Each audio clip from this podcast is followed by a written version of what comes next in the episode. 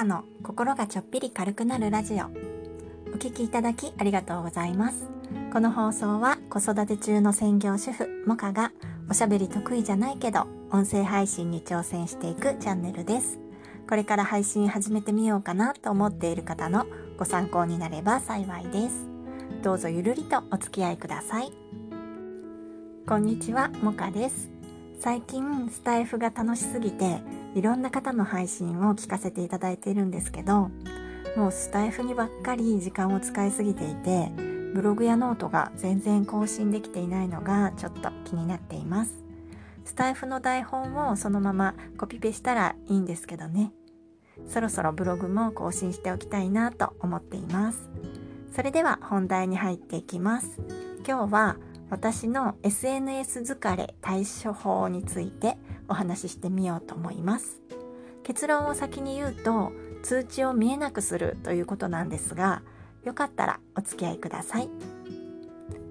SNS 何をやっていますか？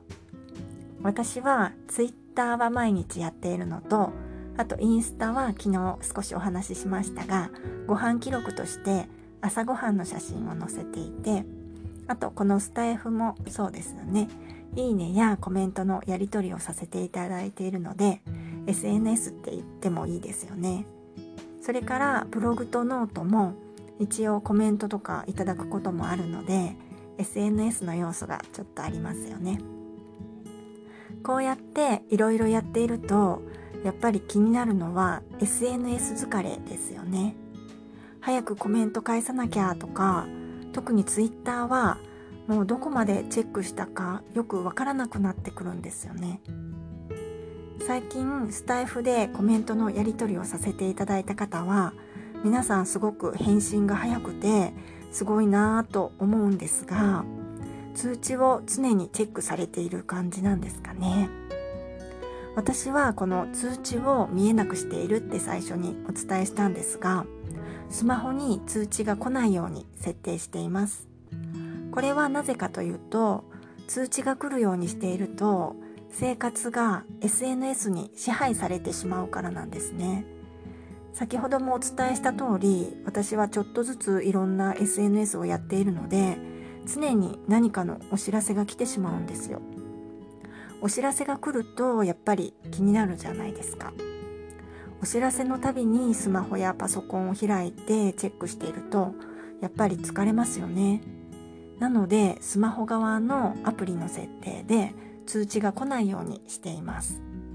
通知じゃなくて自分が見たいタイミングでアプリを開いてアプリの中のお知らせ通知を見ています。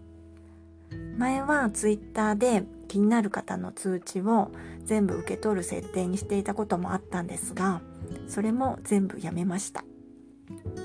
通知が来ないことで情報を逃すこともあるかもしれませんが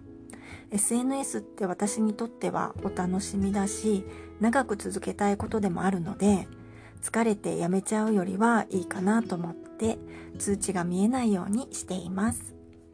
今日は私の SNS 疲れ対処法ということでスマホに通知が来ない設定にしているというお話をしました。ブログ音声配信 Twitter 私がいろんなことにちょっとずつ挑戦している理由というタイトルで以前ブログを書いていますのでよかったら概要欄から読んでみてくださいね。それでは最後までお聴きくださいましてありがとうございました。今日も良い一日をお過ごしください。もかでした。